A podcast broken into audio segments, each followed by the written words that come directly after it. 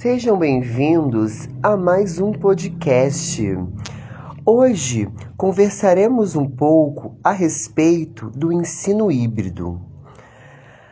Tema esse que nunca foi tão discutido como nesse momento de pandemia em que estamos vivendo. Sabemos que as modalidades de ensino tiveram que se readequar mediante ao transtorno na saúde pública e também é, na educação. Para início de conversa, trataremos a respeito do que é o ensino híbrido. A gente pode defini-lo como uma mistura entre o ensino presencial e o à distância. Em alguns casos, algumas disciplinas são ministradas de forma online e outras no modo presencial. Aqui é defendido que a aprendizagem não se dá apenas no ensino presencial, físico, mas em outros espaços, para além dos da sala de aula. Então, nesse modelo de ensino, foge do tradicional, pois se usa a tecnologia como um caminho para essa aprendizagem. O ensino híbrido não é desenvolvido aleatoriamente. Pelo contrário, ele é orientado por alguns modelos que são escolhidos a partir de cada situação e dos objetivos que se deve atingir com tal ensino. Esses modelos são divididos em dois grupos: os sustentados e os disruptivos. Basicamente, o modelo sustentado mantém as características do ensino tradicional e a maioria das aulas são assistidas de forma presencial, mas com a utilização de equipamentos como forma de auxílio. Fazem parte do modelo sustentado o modelo rotacional, que se divide em rotação por estação, laboratório rotacional e sala de aula invertida. Já no modelo disruptivo, a maior parte das aulas é desenvolvidas e divulgadas pela plataforma EAD, principalmente em formato de vídeos, permitindo que o aluno acompanhe a matéria de onde quiser. Fazem parte do modelo disruptivo os modelos Flex, à la carte, virtual aprimorado e o rotacional individual. Mas qual é o papel do professor nesse processo de ensino híbrido? Que função assume o docente perante o seu alunado e é, perante né, as práticas pedagógicas que fundamentam o processo de ensino-aprendizagem?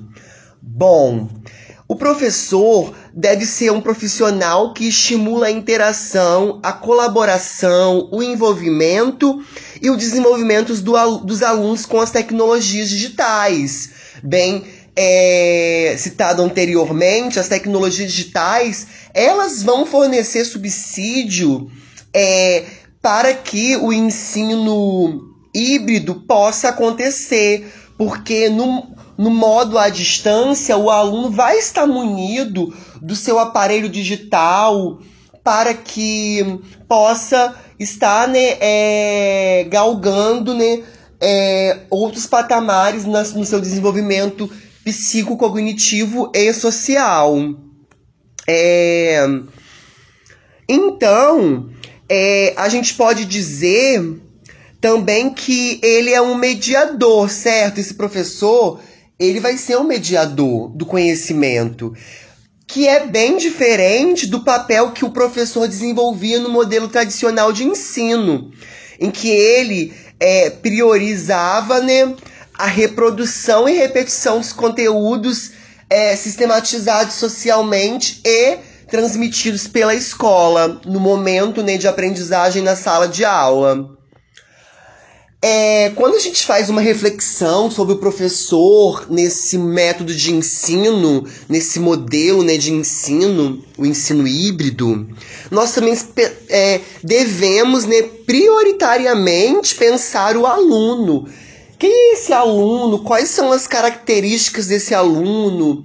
Quais são subjetividades que estão é, incorporadas a esse processo que desrespeitam né, ao aluno, como por exemplo a questão é da falta né, de internet em muitos lugarejos, nas regiões mais é, distantes dos polos urbanos, é, é, doravante, né, zona rural.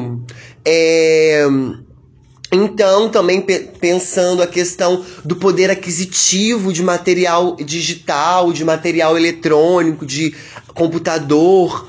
A gente precisa pensar nisso, porque isso está diretamente ligado ao nosso aluno, né? A, a questão social desse aluno, cultural. É, e também, né? A estruturação do trabalho docente, pensar também que o aluno ele precisa é, receber um ensino de qualidade e muitas vezes as nossas escolas elas não têm ainda um laboratório de informática, ela ainda não tem um roteador de internet, de Wi-Fi. Essas questões também perpassam o processo de ensino-aprendizagem e afeta diretamente o ensino híbrido. Então, pensar o aluno é, essa questão da subjetividade, da identidade, da questão de pertencimento é, no ensino híbrido é, nos permite lançar o olhar é, do aluno como um protagonista.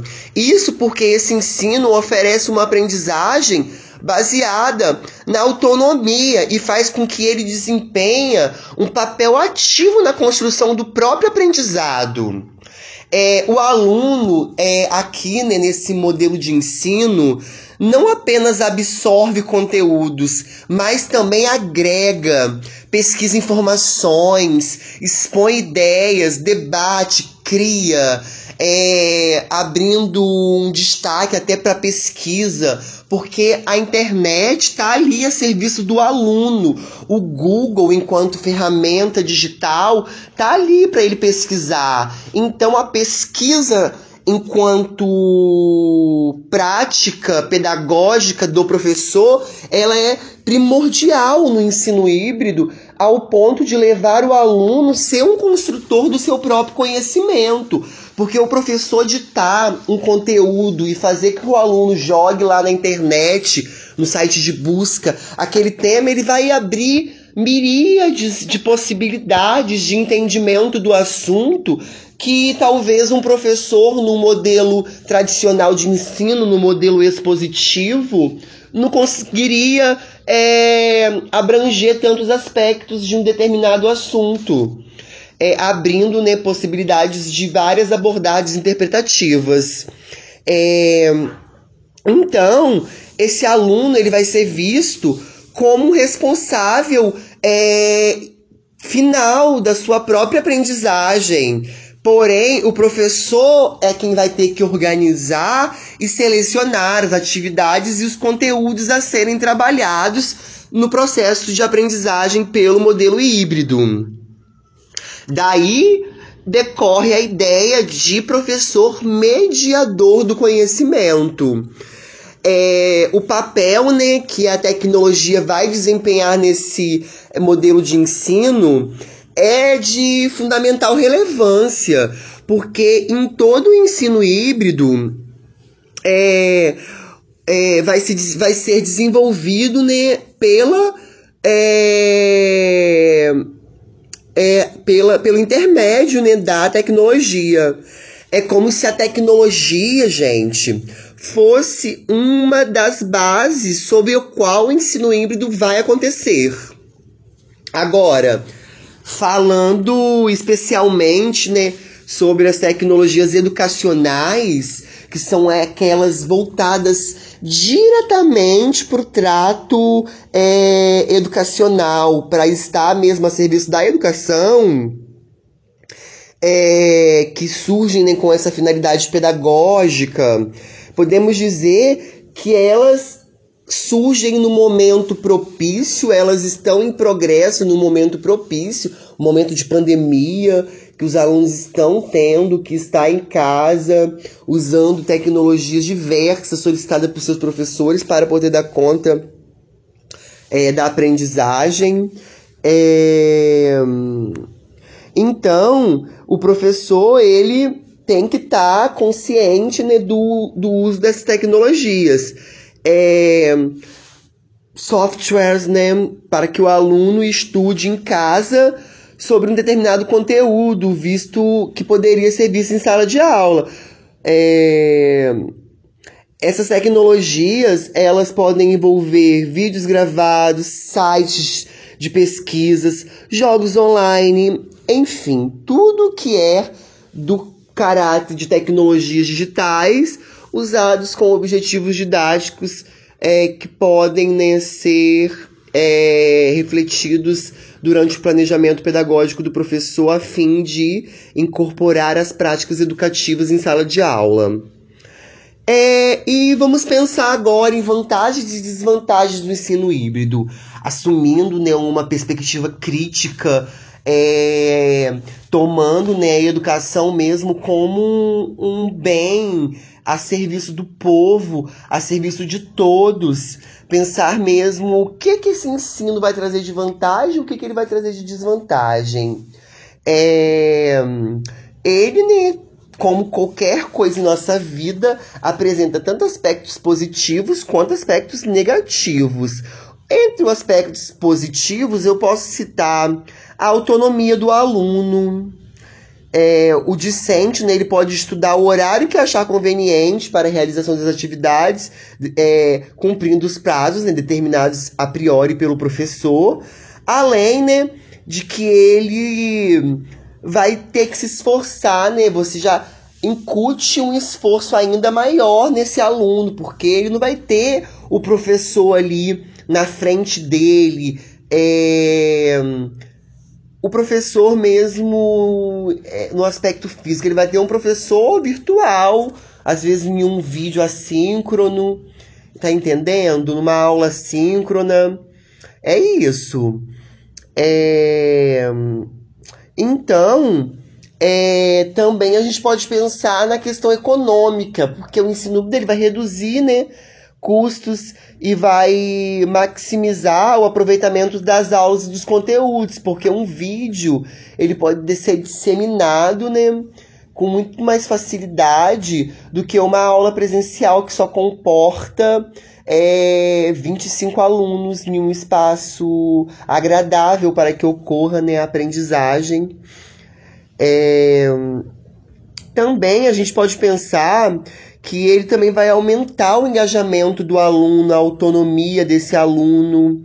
É, e o professor pode fazer adequações de variadas tecnologias, é, partindo né, das tecnologias digitais. É, e os pontos negativos a serem é, explicitados, né? É a questão da baixa capacitação e aperfeiçoamento dos professores em relação às ferramentas e os métodos de aprendizagem é, para o modelo de ensino híbrido, né? A gente tem uma realidade nova e a gente tem professores que são antigos, é, professores que já estão há mais de 40 anos é, ministrando aulas e não tiveram uma formação é, inicial e não procurou ainda uma formação continuada dentro do quesito tecnologias da informação e comunicação, que é muito grave, né? Isso torna né, o ensino, às vezes, improdutivo, porque poderia estar né, sendo utilizado uma tecnologia o professor não utiliza porque ele não tem conhecimento, ele não tem informação suficiente para lidar né, com essas tecnologias mais atuais. É, também né, uma outra questão é, é o professor, né, ele sem esse conhecimento dentro das tecnologias, ele pode acabar dando uma, uma aula mal mal proposta para esse tipo de modelo de ensino híbrido, é, ocasionando né, até mesmo o desinteresse do aluno de assistir um vídeo enfadonho. É, e também a questão dos discentes é, não terem né, acesso à internet em suas casas, não terem acesso a um aparelho de, tele, de celular, não ter acesso a um computador, é, as escolas também não ter acesso é, a internet, como nas realidades campesinas, é, essas questões que eu já havia citado anteriormente, que eu torno a repetir. É, além disso, a gente também pode pensar é, que a maioria dos alunos eles têm uma crença negativa de que esse modelo de ensino não exige o maior esforço dele, enquanto, na verdade, isso é uma falácia. É um, uma falsa ideia de que não, que o ensino é, híbrido não tem esse caráter de exigir é, habilidades e competências é, do aluno que, de, que exijam dele esforço, né?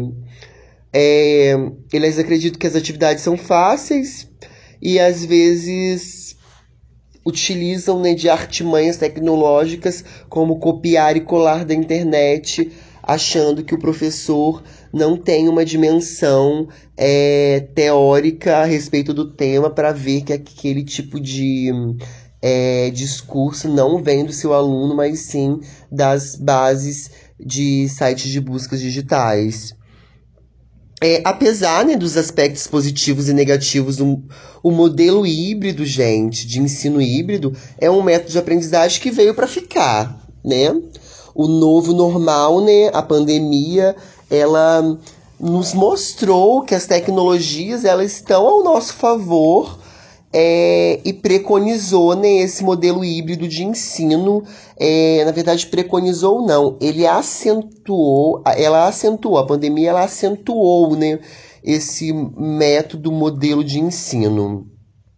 É, nesse sentido, né, o momento atual em que vivemos, é, esse recurso ele está sendo indispensável para o desenvolvimento das aulas e a continuidade dos, dos estudos pois o docente passou capacitar melhor para o suas aulas e atividades e o aluno não deixou de adquirir os conhecimentos essenciais, ou seja, a escola foi até o aluno. A escola ela assumiu a sua responsabilidade de entidade social formadora e em meio à pandemia não negou aos seus alunos a bonança que é a educação. A educação, ela precisa ser ofertada a todos no preceito da legislação de 88, de 1988, que discorre né, a respeito da garantia universal da educação dentro do Brasil. É, por fim, né, é, posso finalizar esse podcast dizendo que um modelo de ensino que prepara as instituições para o futuro. Esse é o modelo de ensino híbrido, em que vai adotar várias metodologias de ensino com a finalidade de despertar no aluno curiosidades e assim uma maior interação com o professor, sendo hoje e futuramente um recurso primordial para o desenvolvimento da educação. Assim me despeço. Muito obrigado pela atenção e por ter curtido mais esse podcast que hoje tratou a respeito do ensino híbrido. Abraço, queridos. Tenham um bom descanso para que possamos fazer educação de qualidade.